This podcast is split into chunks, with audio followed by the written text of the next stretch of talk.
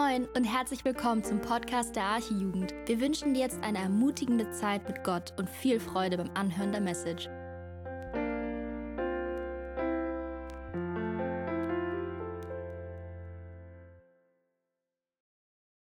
Guten Abend, schön, dass ihr alle da seid. Das, normalerweise bin ich gewohnt, dass man nur so einen Knopf hier umstellen muss. Heute war es komplett aus, aber jetzt haben wir es. Schön, dass ihr da seid. Und ich danke auch ganz besonders unserer spontanen Lobpreisband. Das habt ihr super gemacht. Die waren da teilweise so ein bisschen ins Wasser geschmissen worden durch gewisse Umstände, Krankheit und so weiter. Aber Ipo hat es vorher erwähnt, der Herr ist im Schwachen mächtig. Das hat er wirklich bewiesen. Sehr, sehr gut. Ja, wir hatten letzten Samstag keinen Jugendabend, keinen Jugendgottesdienst. Da war hier die große Eckstein-Konferenz. Wir haben es genossen über das Thema eins mit Jesus, eins mit ihm zu sprechen, darüber auszutauschen. Und einer der Inhalte von unserem Hauptsprecher Konrad Bewe ging über das hohe priesterliche Gebet, wenn ihr euch daran erinnern könnt.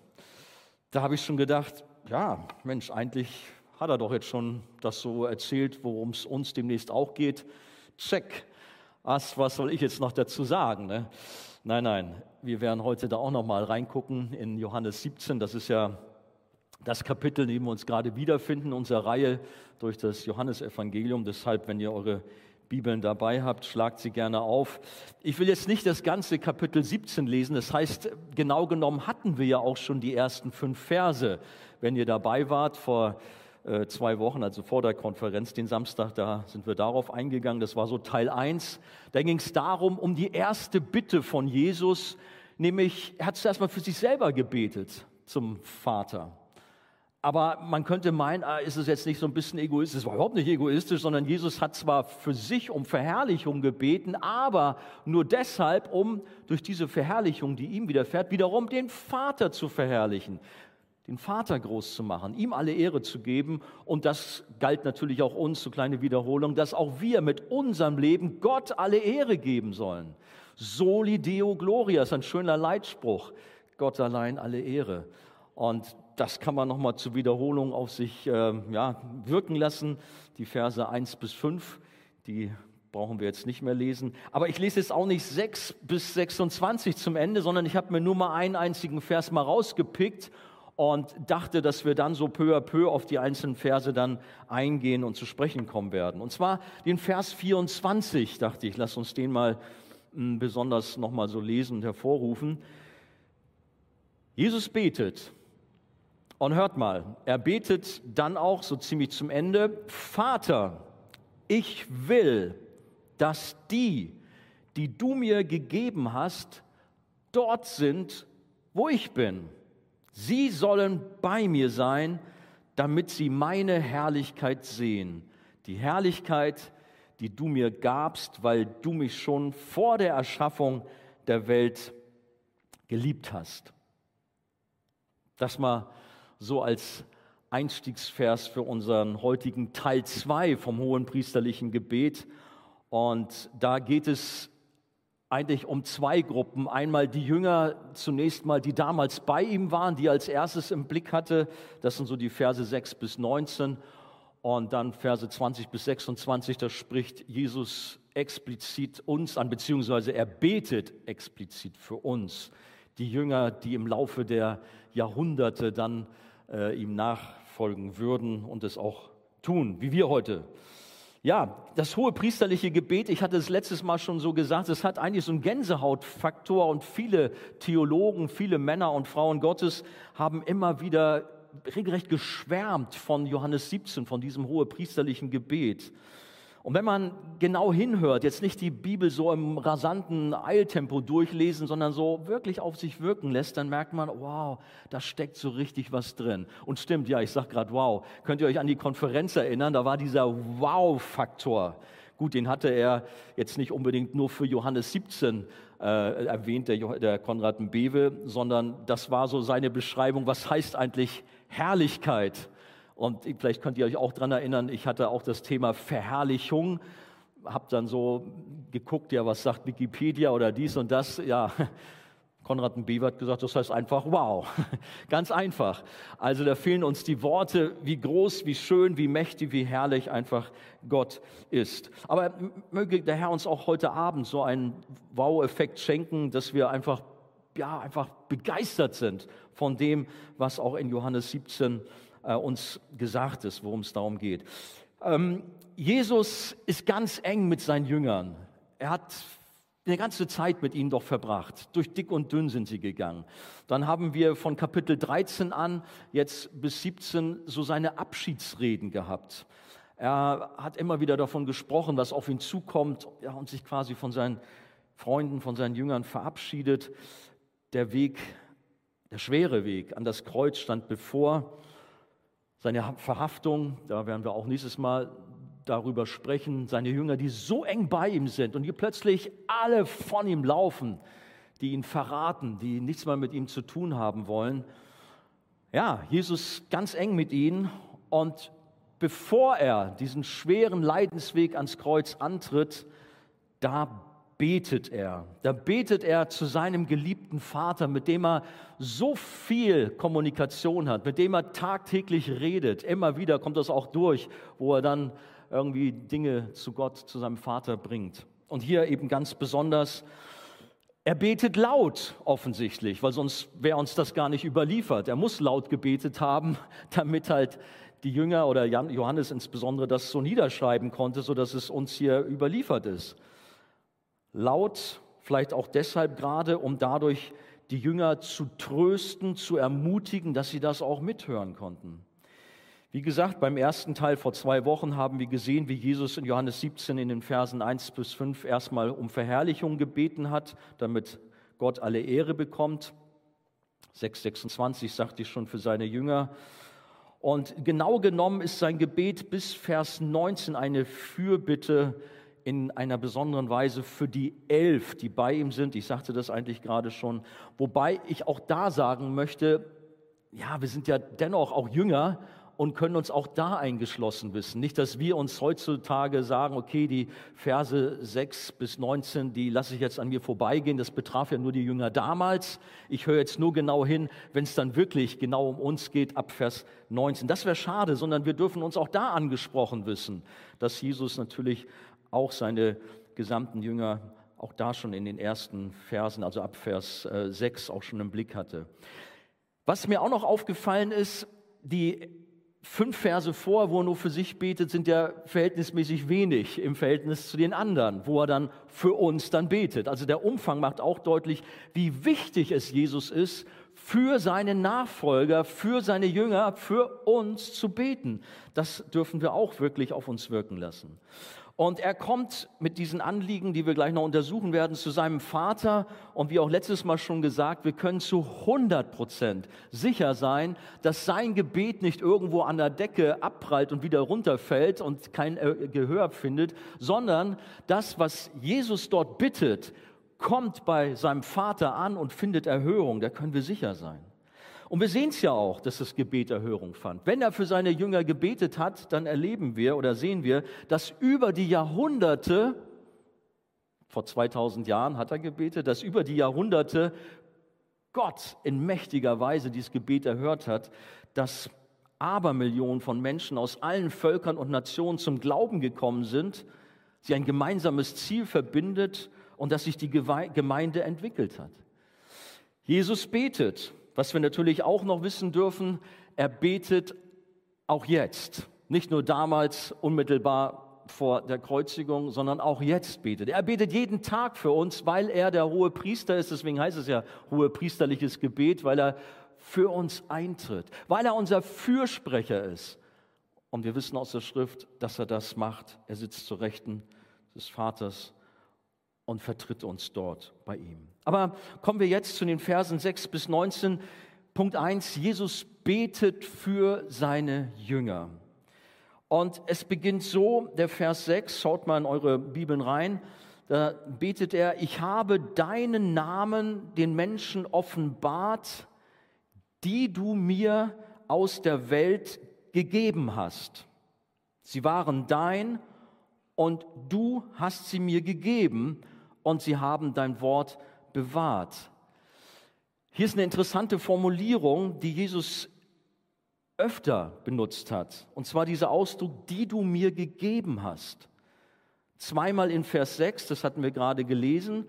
Dann vorher in Vers 2 heißt es, denn du hast ihm Macht gegeben über alle Menschen, damit er das ewige Leben, also von ihm selbst ist die Regel von Jesus, damit er das ewige Leben gebe allen, und jetzt wieder, die du ihm gegeben hast. Der Vater gibt Jesus Menschen. Oder in Vers 9, ich bitte nicht für die Welt, sondern für die, na, die du mir gegeben hast.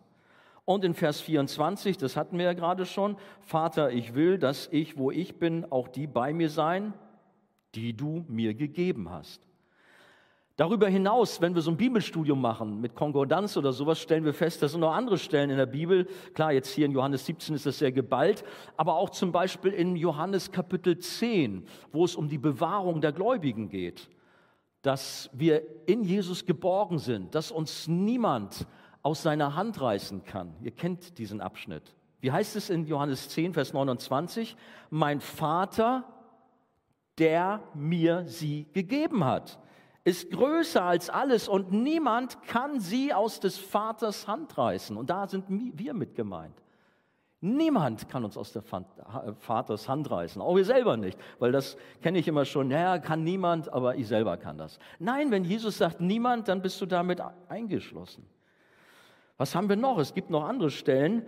Ähm, in Johannes 6, 39, das Kapitel 6 ist da auch sehr interessant. Äh, da sagt Jesus, das ist aber der Wille dessen, der mich gesandt hat, dass ich nichts verliere von allem, und jetzt wieder, was er mir gegeben hat. Natürlich sind da von Menschen ist da die Rede. Oder auch die Worte von Jesus, ach, das direkt davor, Vers 37, hätte ich es andersrum machen sollen. Da steht, alles, was mir mein Vater gibt, das kommt zu mir, und wer zu mir kommt, den werde ich nicht hinausstoßen. Glauben wir an das Wort Gottes? Ist das die Wahrheit? Amen? Ihr seid da. Das glauben wir. Und auch diese Worte dürfen wir glauben, dürfen wir ernst nehmen. Und das sollten wir auch, denn sie sagen aus, dass wenn Menschen zu Jesus kommen, es nur solche sind, habt ihr verstanden? Es sind nur solche Menschen, die zu Jesus kommen, die der Vater Jesus gibt. Jetzt geht schon bei dem einen oder anderen vielleicht wieder, hu, Moment, was ist das schon wieder für ein heißes Eisen? Das hatten wir doch schon mal. Aber es leuchtet uns hier also förmlich entgegen, dieses heiße Eisen, dass also der Vater dem Sohn bestimmte Menschen gibt, sie ihm schenkt. Und du, der du Jesus nachfolgst, du gehörst dazu. Du bist ein Geschenk vom Vater an den Sohn, an Jesus. Wenn du zu Jesus kommst oder gekommen bist, wenn du ihn um Annahme gebeten hast oder dein Leben in seine Hand gelegt hast oder wie man sich halt Jesus zuwendet, wie man sich bekehrt, oder eigentlich besser muss man sagen, ich wurde ja bekehrt vom Himmel her. Er hat auch mein Herz ergriffen, hat mich neu gemacht. Aber auch hier kommt es durch. Da ist von hoher Hand von dem Vater etwas in Bewegung gesetzt worden und er nimmt Menschen und gibt sie seinem Sohn. Und wenn du dem Sohn nachfolgst, wenn du zu ihm gehörst, dann ist das der Beweis dafür, dass du einer von denen bist, die der Vater vor ewigen Zeiten seinem Sohn gegeben hat. Da vielleicht könnt ihr euch auch noch an die Konferenz erinnern. Konrad Bewe hat auch das als einen ersten Punkt gehabt, dass wir in Christus sind. Das begann schon vor ewigen Zeiten, hatte Gott diesen Plan, diese Absicht. Das ist nicht irgendwie so eine Spontanaktion aus irgendwie einer guten Laune heraus, sondern Gott hat einen ewigen Plan gehabt.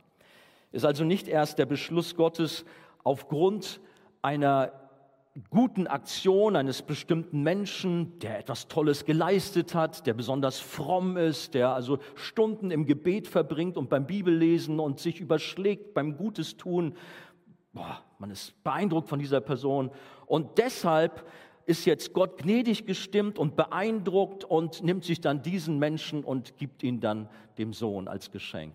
So dürfen wir das nicht verstehen sondern es ist eine bestimmte Auswahl von Menschen, die Gott der Vater, der Sohn und der Heilige Geist bereits zusammen vor ewigen Zeiten sich ausgeguckt hat.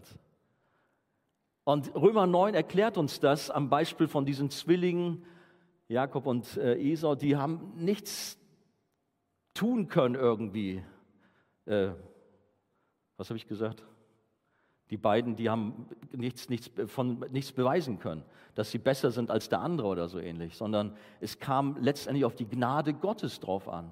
Allein die Gnade Gottes ist maßgeblich, das ist der Punkt.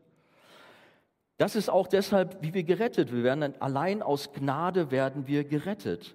Aber Gott hat diesen Beschluss gefasst vor ewigen Zeiten.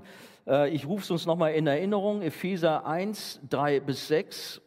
Mm, da heißt es, gepriesen sei der Gott und Vater unseres Herrn Jesus Christus, der uns gesegnet hat mit jedem geistlichen Segen in den himmlischen Regionen in Christus, wie er uns in ihm auserwählt hat vor Grundlegung der Welt, damit wir heilig und tadellos vor ihm sein in Liebe. Und dann nochmal so ein Satz, vorhin war dieses Wort auserwählt, was für viele schon so ein ganz kritisches Reizwort ist. Jetzt Vers 5 in Epheser 1, er hat uns vorherbestimmt zur Sohnschaft für sich selbst durch Jesus Christus nach dem Wohlgefallen seines Willens, zum Lob der Herrlichkeit seiner Gnade, mit der er uns begnadigt hat in dem Geliebten. Hey, wir sind Johannes 17. Ich dachte, ich kann das schlecht überschlagen, wenn das so deutlich hier reinkommt, dass wir vom Vater, dem Sohn gegeben sind und dass es offensichtlich nicht die gesamte Menschheit ist, sondern bestimmte Menschen, also die, die ihm nachfolgen. Das ist dieser Gedanke der Heiligen Schrift über Erwählung, über Auswahl. Und manch einer von euch hat sich darüber sicherlich schon den Kopf zerbrochen. Ich stehe auch immer gerne für Gespräche parat, was das angeht und gebe euch auch gerne ähm, weiteres Material zum Studium, dass ihr es auf euch wirken lassen könnt. Ich verstehe, das geht nicht so einfach in unseren Schädel rein. Man hat so ein gewisses Gottesbild und so steckt in uns Menschen drin, dass wir denken, wir sind doch die Macher. Wir sind doch Dreh- und Angelpunkt. Unser freier Wille, das ist alles, worauf es ankommt. Wir haben uns doch für Jesus entschieden. Wir haben uns doch Jesus zugewandt. Ja, ja, ist ja richtig.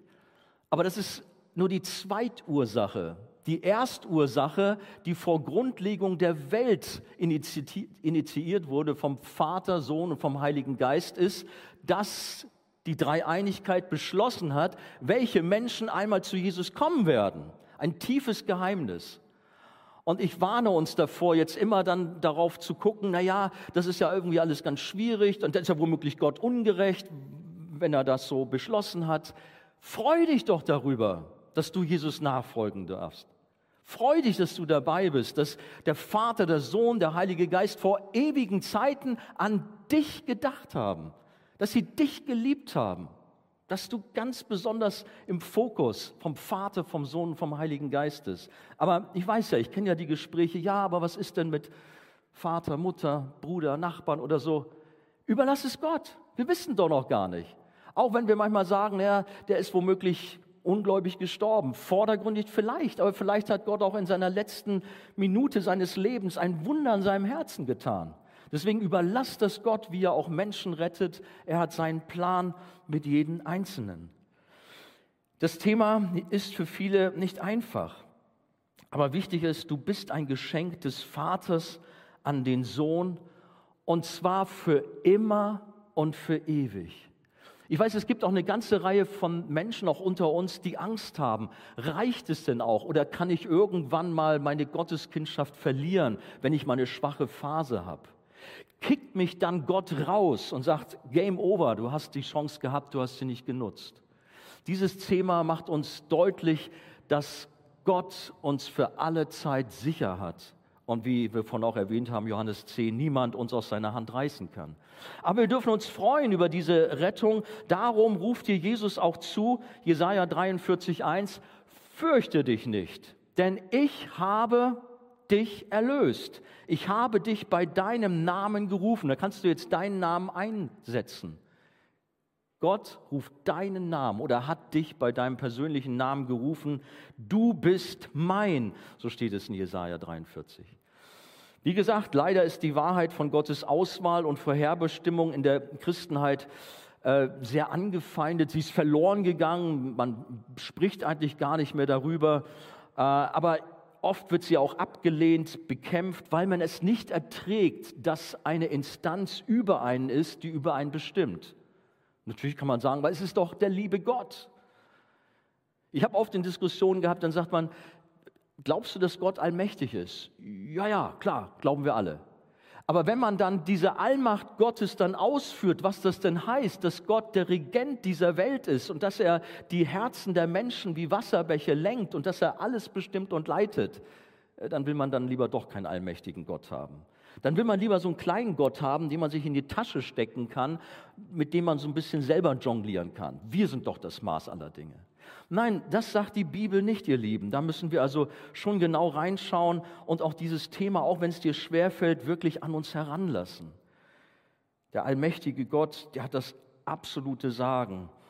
Und der verlorene, geistlich tote, von bösen Mächte beherrschte Mensch, er kann nichts zu seinem Heil beitragen. Ihr müsst mal in Ruhe Epheser Kapitel 2 auf euch wirken lassen. Vers 1 ist die Rede davon, dass der Mensch von Natur aus geistlich krank ist, schwach ist. Nein, da steht, er ist geistlich tot, mausetot und ein Toter kann nichts, gar nichts. Oder habt ihr schon mal einen Toten lebendig durch die Gegend hüpfen sehen? Äh, Widerspruch in sich. Tot ist er. Und so ist es auch mit der Menschheit an sich von Natur aus. Sie sind geistlich tot, sie haben keinen Draht nach oben, keine Antenne für Gott. Sie können aus sich selbst heraus nichts zu ihrem Heil beitragen. Und Epheser 2 erklärt weiter, dass da sogar böse Mächte sind. Der Teufel selber bestimmt die Menschen und leitet und lenkt und spielt sein Spiel mit ihnen. Er ist der Fürst dieser Welt. Deshalb ist es wichtig zu sehen, Gott muss eingreifen, er muss lebendig machen, wie es dann auch in Epheser 2 heißt. Und das tut er aus Gnade. Er schenkt Glauben, ein, ein Geschenk ist es und nicht etwas, was wir uns selbst verdienen können. Glauben wir, wir werden gerettet allein aus Gnade, allein durch den Glauben an das Erlösungswerk von Jesus oder glauben wir an eine Mitwirkung unsererseits? Eigentlich klingt das ja doch nicht schlimm, dass man sagt, na ja, okay, natürlich, Jesus hat am Kreuz, hat alles erworben und ich bin sehr dankbar, aber hey, so ein bisschen muss ich ja schon auch was tun. Und schließlich musste ich ja das Geschenk Gottes ja auch annehmen und dann wird dieses Geschenk plötzlich so aufgepumpt. Aber wisst ihr, was es dann ist? Dann ist es nicht mehr eine Rettung allein aus Gnaden, sondern unter Mitwirkung. Und das ist nicht das, was uns das Evangelium deutlich macht, sondern das Evangelium erklärt uns, wir haben nichts zur Rettung beizutragen, gar nichts, sondern wir müssen uns voll auf Gott verlassen und der in seiner Gnade uns neues Leben schenkt, die Wiedergeburt und wir deshalb seine Nachfolger sind. Deshalb, wenn es hier so heißt, der Vater gibt dem Sohn Menschen, er schenkt sie ihm, dann ist es ein riesengroßes Gnadengeschenk. Und ich hoffe, dass es bei uns ankommt, nicht nur irgendwie so ein bisschen latent im Kopf, sondern unser Herz, dass wir uns freuen, dass wir jubeln, dass wir dabei sind, dass wir dazugehören, dass wir Kinder Gottes sein dürfen. Ein gewaltiges Geschenk. Wir sind Nachfolger von Jesus, weil der dreieinige Gott es so beschlossen hat und der Vater uns gemäß seines Planes zu Jesus zieht. Er zieht uns zu Jesus, der Vater. Und wenn du zu Jesus kommst, wie schon gesagt, dann ist es der beste Beweis, du bist einer, du gehörst dazu. Und wer zu Jesus kommt, der wird nicht abgewiesen, sondern der ist dabei. Und nur für diese Auserwählten, für die Heiligen, für die Erlösten, für seine Gemeinde betet übrigens Jesus hier. Vers 9. Was sagt er? Ich bete nicht für die Welt. Oh, aber Jesus, das ist doch ungerecht.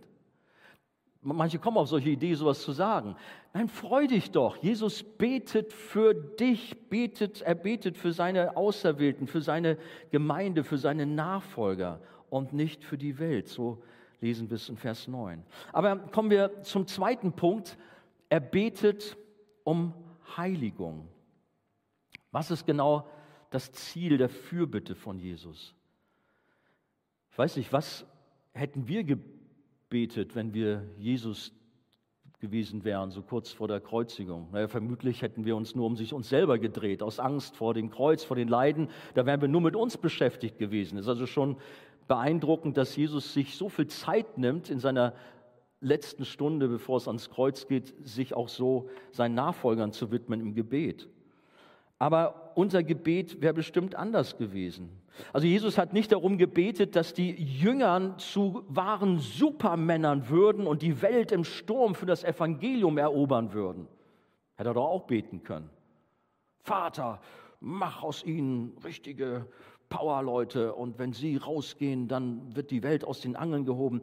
Nein, es ist interessant, was Jesus hier als erstes betet. In Vers 17 lesen wir das. Heilige sie in der Wahrheit. Dein Wort ist die Wahrheit. Was heißt das? Das Wichtigste ist für Jesus unsere Heiligung. Wird uns das bewusst? Er möchte, dass wir heilig, dass wir rein sind. Denn ohne Heiligung sagt die Bibel auch an einer Stelle, wird niemand den Herrn sehen. Hebräer 12, 14. Heiligung, das wissen wir, ja, ist ein sehr frommes Wort. Das ist ein Prozess, der anfängt mit dem Tag, an dem wir zu Jesus kommen und der erst dann endet, wenn wir bei ihm in der Ewigkeit angekommen werden. Und dieser Prozess bedeutet einfach nur Jesus ähnlicher werden, mehr und mehr in das wunderbare Bild des Sohnes Gottes verwandelt zu werden.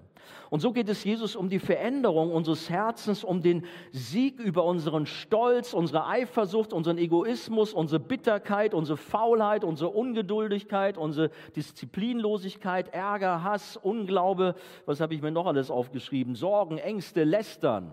All das, was wir immer wieder auch so machen, was so passiert, auch wenn wir es nicht wollen. Aber Jesus betet und sagt, heilige sie, Vater, lass sie heilig leben. Das ist ihm das wichtigste Anliegen. Unser persönliches, geistliches Wachstum, das liegt Jesus am Herzen, dass wir geistlich wachsen, dass wir wirklich in der Spur sind. Okay, ich habe darüber nachgedacht.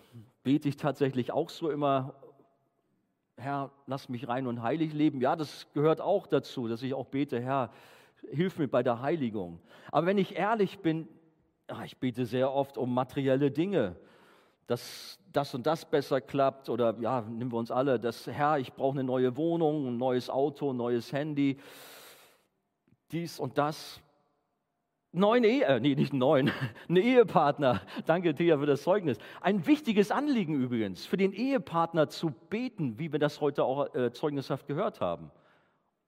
Und Gott hat ein wunderbares Werk getan, hat ein Wunder geschenkt. War gut in Hawaii? Gott erhört Gebet, auch wenn wir gerade dieses wichtige Anliegen haben, um den Ehepartner, um den Partner fürs Leben zu beten. Deswegen macht das. Aber ich finde es halt interessant, dass halt Jesus doch hier besonders uns darauf stößt, dass wir auch nicht so sehr um materielle Anliegen, um vieles, was uns so persönlich betrifft, beten, sondern um unsere Heilig Heiligung. Studienplatz ist wichtig, Arbeitsplatz, all das versteht mich nicht falsch, dass wir die Prüfung bestehen, alles wichtig. Und wir haben dieses berühmte Mustergebet, das Vaterunser, da heißt es im Übrigen auch, äh, unser tägliches Brot gib uns heute. Also es ist ja nicht verkehrt, für die äh, täglichen Bedürfnisse zu beten. Also versteht mich nicht falsch. Aber selbst da im Vaterunser ist auch interessant. Wie fängt das Vaterunser an? Es geht nämlich auch los, unser Vater im Himmel, dein Name werde geheiligt. Auch da ist also das Thema erstmal die Heiligung. Es begann mit oder es beginnt mit der Ehre Gottes und darum betet Jesus auch hier in seinem hohepriesterlichen Gebet als erstes um unsere Heiligung. Und im Vers 17 äh, heißt es nicht nur heilige sie in der Wahrheit, und es heißt auch gleich, wie das geschieht. Dein Wort ist die Wahrheit. Die Heiligung geschieht also durch das Wort Gottes. Ohne Umgang mit der Bibel gibt es keine tiefgreifende Heiligung. Die Bibel ist unser Spiegel. Ich mag immer, nee, ich mag sie nicht. Im Hotels gibt diese Spiegel, die alles so vergrößern. Kennt ihr die Dinger? Da, man, gut, man ist man nicht so oft im Hotel, aber dann bist du unausgeschlafen, guckst da an diesen Spiegel, das sind diese, diese runden Dinger, die vergrößern, guckst da rein, hast gedacht, gerade eben sah ich, noch sah ich noch so frisch aus. Und mit einmal kommt alles hervor, jede Falte, jedes, naja, ich will das jetzt nicht ins Detail gehen. Und man denkt, oh meine Zeit, wie siehst du denn aus? Bist tatsächlich schon so alt, wie du gedacht hast. Ja. Aber die Bibel ist ein wichtiger Spiegel für uns. Sie deckt auf, was in unserem Leben nicht gut ist, welche Unarten haben, welche Sünden da sind. Und die Bibel brauchen wir. Wir sollen tief hineinschauen in diesen Spiegel, um unser wirkliches Leben auch zu entdecken, um dann auch das ausmerzen zu können, uns verändern zu können. Aber nicht nur die Unarten werden uns gezeigt, sondern auch Jesus wird uns gezeigt. Der Vater wird uns vor Augen gestellt, das Wirken des Heiligen Geistes. Gott wird uns nahegebracht. Das Kreuz von Golgatha wird uns durch das Wort Gottes nahegebracht. Deswegen, wir brauchen den Umgang mit der Heiligen Schrift, mit diesem wunderbaren Spiegel. Durch den Einfluss der Bibel werden wir mehr und mehr heilig. Und deshalb betet Jesus auch weiter, ähm, Heiliger Vater, erhalte sie in deinem Namen, heißt es in Vers 11 und dann in Vers 15, ich bitte nicht, dass du sie aus der Welt nimmst, hätte er auch beten können, ne? beam sie doch alle weg. Am liebsten würden wir das manchmal. Herr, bitte komm schnell wieder, hol uns alle nach Hause, dann hätte das, alle, das ganze Elend ein Ende. Gerade auch wenn man so in die heutige Zeit so reinschaut. Krise, Krieg in Armenien, Ukraine, Russland, jetzt in Israel fliegen die Raketen. Äh, ach, so viele Krisenherde dieser Welt. Herr, hol uns zu dir. Aber gut, Gott hat einen Plan, Gott hat einen Auftrag, auch damals für die Jünger gehabt. Deswegen hat er sie nicht, nicht gebeten, nimm sie aus der Welt, sondern bewahre sie vor dem Bösen.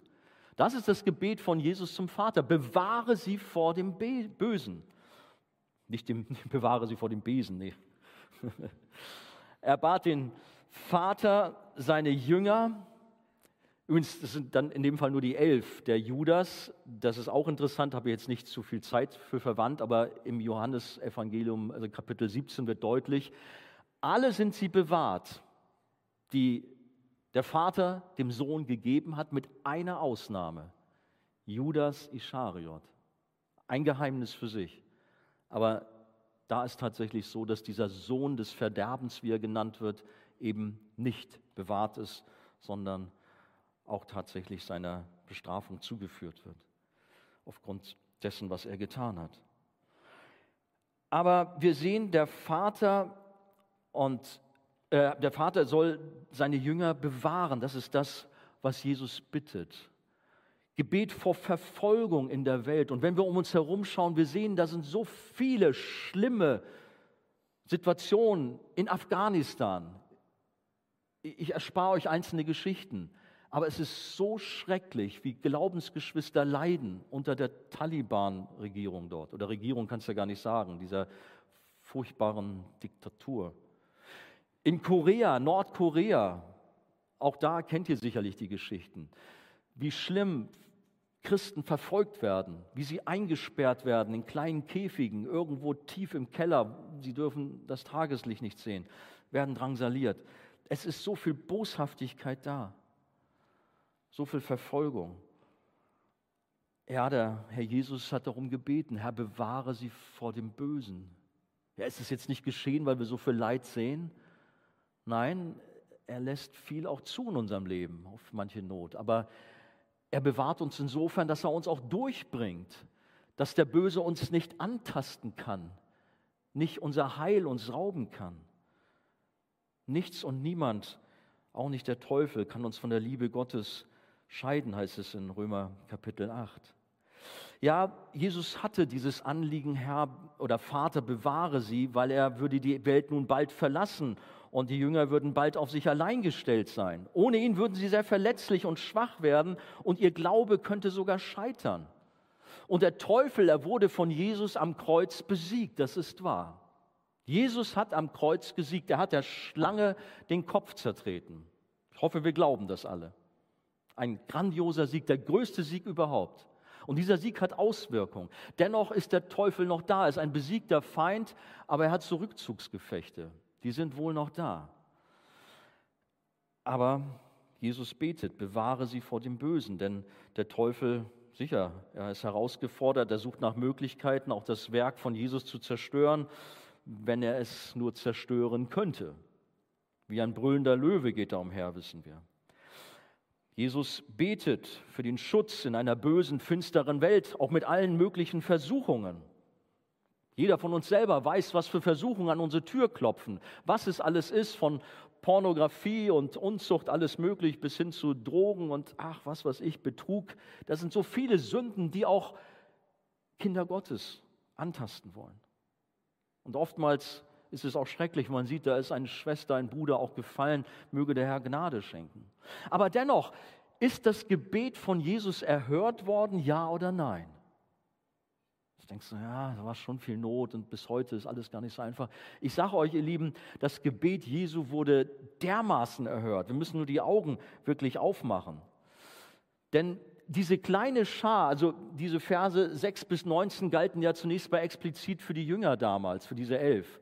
Das war eine verängstigte kleine Schar, gerade auch nach der Kreuzigung, die gedacht haben, jetzt als nächstes geht es uns an den Kragen und wir werden auch einen Kopf kürzer gemacht oder auch ans Kreuz genagelt. Sie waren so verängstigt und verunsichert, aber was passierte? Der Heilige Geist kam auf sie, die Gemeinde kam ins Leben und die Gemeinde entwickelte sich trotz aller Widrigkeiten, trotz aller Verfolgung zu einer starken Bewegung in der ganzen Welt. Das Evangelium hat einen gewaltigen Siegeszug angetreten über die ganzen Völker, Völker dieser Welt. Und in der Tat haben schwache Jünger diese Welt auf den Kopf gestellt. Und sie tun es bis heute. Das sind Männer und Frauen, die rausgehen und in die Mission gehen und wirklich schwierige Zeiten haben. Aber Gott gebraucht sie in ihrer Schwachheit. Und sie dürfen für Jesus Mächtiges erreichen. Jesus hat gebetet und seitdem haben die Gebete unseres Herrn seine Gemeinde über alle Zeitalter, zum Beispiel unter dem Kommunismus, dem Faschismus und in der Verfolgung durch andere Religionen hinweg bis heute durch größte Herausforderungen bewahrt. Die Gemeinde Jesu lebt, teilweise mehr denn je, auch wenn Schwierigkeiten da sind. Und auch in den arabischen Ländern oder Nordkorea, die Gemeinde Jesu lebt. Wir haben gesehen, wie in mächtiger Weise der Heilige Geist gewirkt hat unter den Völkern. Große Erweckungen sind geschehen. Die Reformation alleine hier in unserem eigenen Land, in Europa.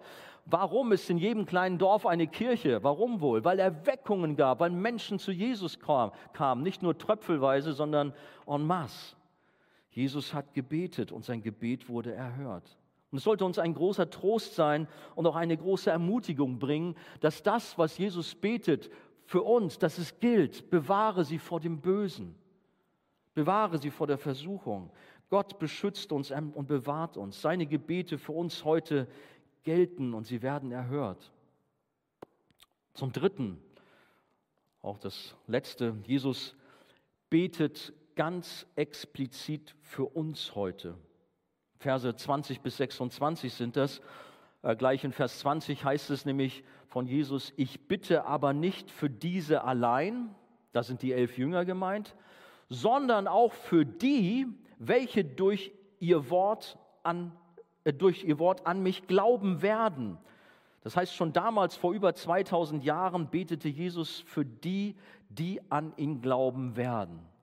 Ich habe zwar gesagt, dass auch die Verse vorher uns auch gelten, dass wir uns ja jetzt nicht ganz rausnehmen, wenn Jesus um Bewahrung zu betet. Aber jetzt hier ist es wirklich ganz explizit, dass Jesus extra an dich gedacht hat, an dich, an dich, an mich. Auch an euch, die ihr uns zuschaut, will euch nicht vergessen. Als Jesus gebetet hat, hat er an alle seine Nachfolger gedacht. Er hat für sie ganz persönlich gebetet. Und wenn wir das wirklich auf uns wirken lassen, dann beeindruckt das. Sogar noch bevor du geboren wurdest, noch bevor du begriffen hast, dass du ein Sünder bist, als du ein Feind Gottes war, da hat Jesus damals für dich gebetet. Das lass mal auf dich wirken. Nicht als du sein Musterknabe warst, als du alles richtig gemacht hast, als du so viele Missionseinsätze gemacht hast, als du stundenlang Zeit im Gebet und Bibellesen verbracht hast. Nein, Jesus hat für uns gebetet, als wir sogar noch Feinde waren, noch gar nicht da waren. Da hatte er uns im Blick. Und solange du auf dieser Erde lebst, ist Jesus als dein hohe Priester, dein Fürsprecher beim Vater und er betet für dich. Er betet jetzt für dich. Jetzt, während wir hier zusammen sind, ist Jesus beim Vater zu Rechten und er tritt für uns ein und sagt, schau Vater, hier sind sie, meine Nachfolger. Ich liebe sie alle. Ich habe mein Leben für sie am Kreuz gegeben. Du hast sie mir gegeben. Und ich bitte für sie, dass sie das Ziel erreichen, dass sie dranbleiben. Solange du auf dieser Erde lebst, ist Jesus also dein Fürsprecher beim Vater und er betet. Es gibt also keinen Grund zur Sorge, denn Jesus hat alles von dir im Blick und er denkt an dich. Ich weiß ja, du sitzt jetzt hier und sagst, ja, aber ich merke so wenig davon. Da ist gerade diese Last und diese Problematik. Und wie wird das mit, deinem, mit meinem Studium und mit meiner familiären Situation? Und ein Ehepartner ist auch nicht in Sicht. Hey, vertraue auf Jesus. Er betet und wenn er betet, ich wiederhole mich, sein Gebet findet Erhörung. Oder? Ganz sicher. Aber vielleicht doch nochmal geguckt, wofür genau betet er denn noch? Klar, er hat unsere ganzen Anliegen im, im, Blick, ganz bestimmt, wenn er auch vor seinem Vater für uns eintritt. Aber hier im Johannes 17, Vers 21, da sehen wir, er betet für Einheit, für die Einheit. Vers 21, auf dass sie alle eins seien, gleich wie du, Vater, in mir und ich in dir. Es wird ja viel von Einheit unter den Christen gesprochen. Und dabei wird auch gerne dieser Teil des hohepriesterlichen Gebets bemüht, um zu einer überkonfessionellen Einheit aufzurufen. Und gerade auch der Papst und die ökumenische Bewegung versuchen alle Christen, das wäre ja noch schön, alle Christen zusammenzurufen. Das Fatale ist, man versucht, alle Religionen zusammenzurufen, zu vereinen in einer Welteinheitsreligion. Haben lange nicht darüber gesprochen. Ich glaube, in unserer Betrachtung über Thema Endzeit hatten wir das mal so ein bisschen gehabt. Das war, müsst ihr mal zurückgucken, Max Wolfsteiner, der das mal ein bisschen auch äh, mit Beispielen auch ähm, uns nahegebracht hat. Aber wenn du da ein bisschen recherchierst, dann wird dir ganz anders, was sich da im Hintergrund zusammenbraut, dass tatsächlich sich eine Welteinheitsregierung zusammensetzen will. Das ist so der Plan von manch einem, eine neue Weltordnung. Es ist zwar alles scheinbar so tolerant und friedlich, aber wie uns ja selbst die Bibel auch erklärt, auch nicht zuletzt in der Offenbarung, mündet das alles eines Tages in die Regierung eines Antichristen, der die Fäden in der, halt, in der Hand halten wird. Und dann wird es schon noch mal eine Zeit der Verfolgung geben, bevor Jesus wiederkommt und wir alle dann von ihm zu sich geholt werden. Aber um diese Art von Einheit geht es Jesus jetzt hier nicht, irgendwie alle in einen Topf und Gesamtbreit zu machen, sondern es ist die Einheit seiner echten Nachfolger. Es sind Menschen einer gleichen, äh, Moment, es sind nicht Menschen einer gleichen irdischen Herkunft, einer gleichen Tradition oder einer gleichen Denomination. Manchmal denken wir ja so. Im Himmel werden nur alle, ja, was weiß ich, wenn du katholisch bist, alle Katholiken sind im Himmel, aber die anderen nicht. Oder alle Evangelischen. Es gibt so, so Denken. Ne? Ich hoffe, wir denken nicht so. Nur Arche-Leute sind im Himmel. Ja, das war ja verrückt. Dann wären wir als Sekte unterwegs, wenn wir so verrückte Gedanken hätten. Nein, es sind Menschen, die ewiges Leben von Gott geschenkt bekommen haben. Johannes 17,2 spricht ja davon. Es sind Menschen, die durch den Heiligen Geist von neuem geboren worden sind. Aus allen Völkern und Nationen, aus allen Denominationen setzen sie sich zusammen. Aber es sind Menschen, die Jesus nachfolgen. Es sind die Menschen aus der Welt, die herausgerufen worden sind. Die Gemeinde, Ekklesia, die Herausgerufene, das sind die Erwählten, die dem Sohn übergeben wurden und er hat ihnen erklärt, wer der Vater ist. Die Einheit, von der Jesus hier spricht, ist die Einheit derer, deren Leben vom Heiligen Geist verändert wurde. Das sind die, die an Jesus Christus glauben und die auch persönlich erlebt haben, dass ihre Sünde vergeben ist. Wenn Jesus um Einheit bittet, dann wird auch dieses Gebet erhört, wie auch die anderen Teile seines Gebetes. Die Einheit zwischen Menschen, die von Gott zum ewigen Leben bestimmt sind, ist aber auch schon da. Sie muss nicht erbeten werden, weil noch gar nichts zu sehen ist, sondern sie ist da durch das Wirken des Heiligen Geistes an den Herzen derer, die der Vater dem Sohn gegeben hat. Manchmal sehen wir nur diese Einheit nicht, weil unsere Augen nur auf das Trennende sehen. Aber die Gemeinde Jesu ist eins. Auch wir als Archejugend, wenn ich das mal so sagen darf, wir sind eins in Jesus. Klar, wir haben unterschiedliche Geschmäcker, unterschiedliche Gewohnheiten und Hobbys und keine Ahnung. Aber der Glaube an Jesus, an den Gekreuzigten verbindet uns. Wir sind eins. Wir gehören zusammen. Und Jesus betet für diese Einheit aber dennoch auch und sagt, auf dass auch sie in uns eins seien, damit die Welt glaube, dass du mich gesandt hast. Das ist auch noch ein interessanter Aspekt. Diese Worte erinnern uns an Johannes 13. Da hat er gebetet oder gesagt, ein neues Gebot gebe ich euch, kein Gebet, aber er hat es gesagt, ein neues Gebot gebe ich euch, dass ihr euch untereinander liebt, wie ich euch geliebt habe, damit auch ihr einander lieb habt. Daran wird jedermann erkennen, dass ihr meine Jünger seid, wenn ihr Liebe untereinander habt. Und hier eben auch, auf das auch sie in uns eins seien, damit die Welt glaube, dass du mich gesandt hast. Einssein als ein öffentliches Zeichen der Wirksamkeit Gottes. Die Einheit beginnt hier bei uns. Wir sind aufgerufen, Einheit zu haben. Und ich weiß ja, wie das manchmal so ist. Dann, dann gibt es so gewisse Fraktionen, die, ja, ich will nicht sagen bekämpfen, aber die sich nicht grün sind. Auch unter Christen, ja, auch in der Archejugend ist das schon mal vorgekommen.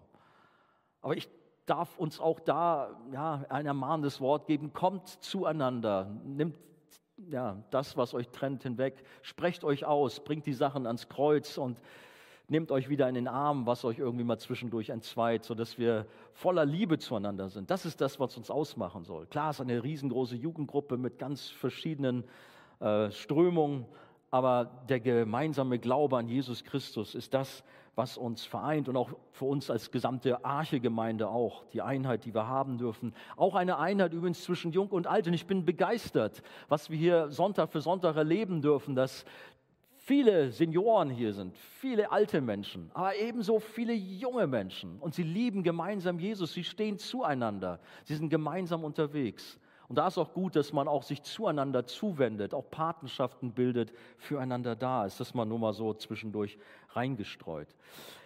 Das letzte, wofür Jesus hier noch betet, das eine war jetzt gerade das Thema Einheit.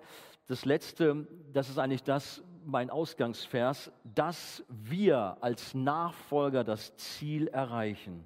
Vater, ich will, dass die, die du mir gegeben hast, dort sind, wo ich bin, Sie sollen bei mir sein, damit sie meine Herrlichkeit sehen, die Herrlichkeit, die du mir gabst, weil du mich schon vor der Erschaffung der Welt geliebt hast. Nochmal Vers 24. Das ist die zweite Bitte, die da explizit für uns von Jesus ausgesprochen worden ist. Manchmal haben wir diese Phasen, dass wir denken, oh Herr, wird es denn auch reichen? Ich bin gerade nicht so gut im Glauben unterwegs, habe manche Baustelle, ja, es ja, ich bin sehr angefochten, es ist alles nicht so gut.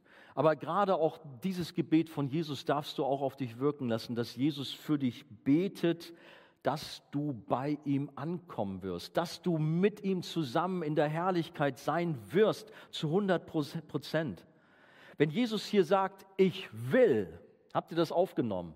Jesus sagt, ich will, Vater. Das ist ganz deutlich und bedeutet, dass Jesus alles dran setzt und absolute Freude daran hat, dich bei sich zu haben. Das ist nicht so, dass er sagt, oh Mensch, die Querköpfe alle, mit denen komme ich ja kaum klar hier, also naja, muss ich sie noch zunehmen. Er freut sich, dass wir bei ihm sind als sein Volk. Er freut sich, die Gemeinde, die seine Braut ist, bei sich zu haben und bald ein großes Hochzeitsfest haben wird.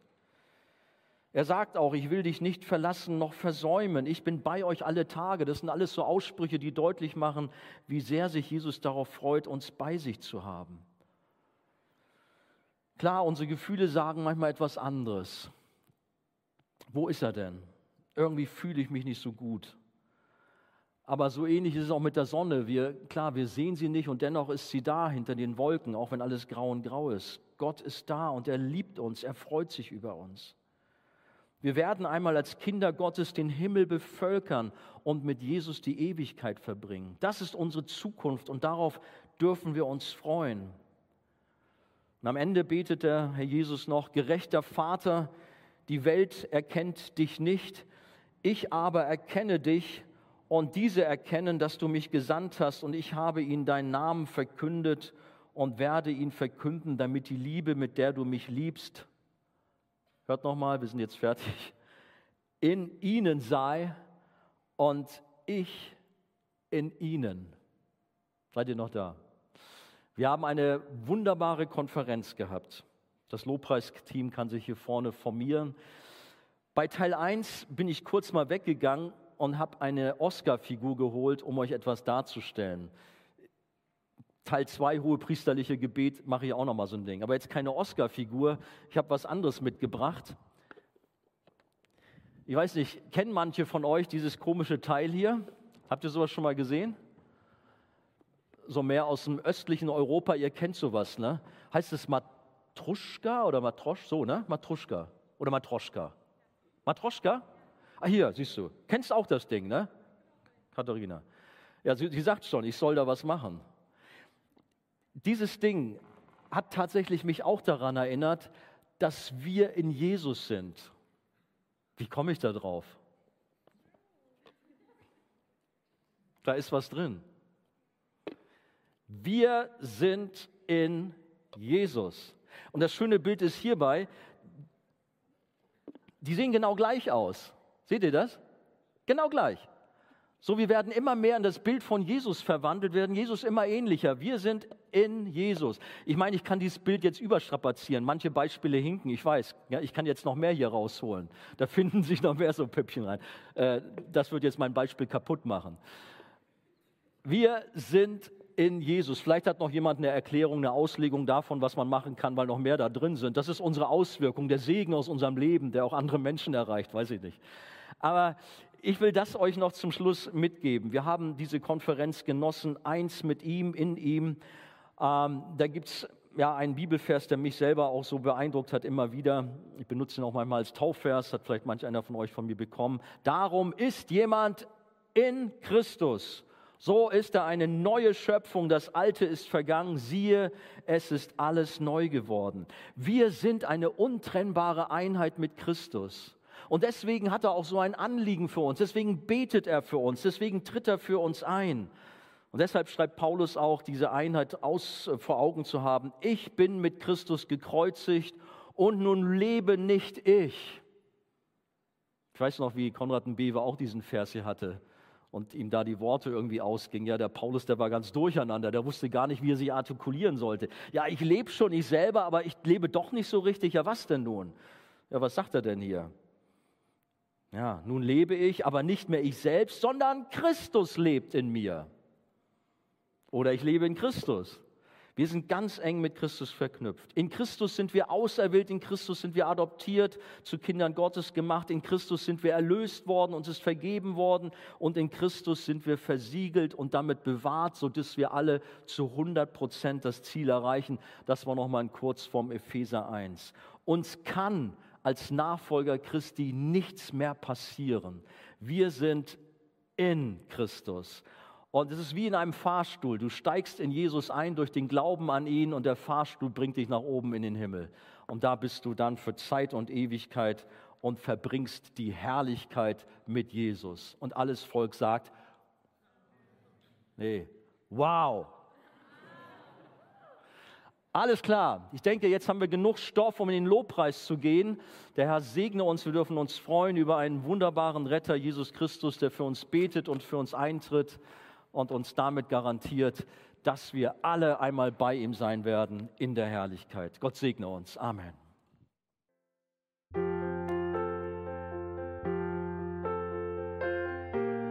Wir freuen uns, dass du heute mit dabei warst. Wir als Archijugend sind fest davon überzeugt, dass Gott auch heute durch sein Wort spricht und hoffen, dass du ihn durch diese Predigt besser kennenlernen konntest. Weitere Beiträge von uns findest du auch auf unseren Social Media Kanälen oder unter archijugend.de.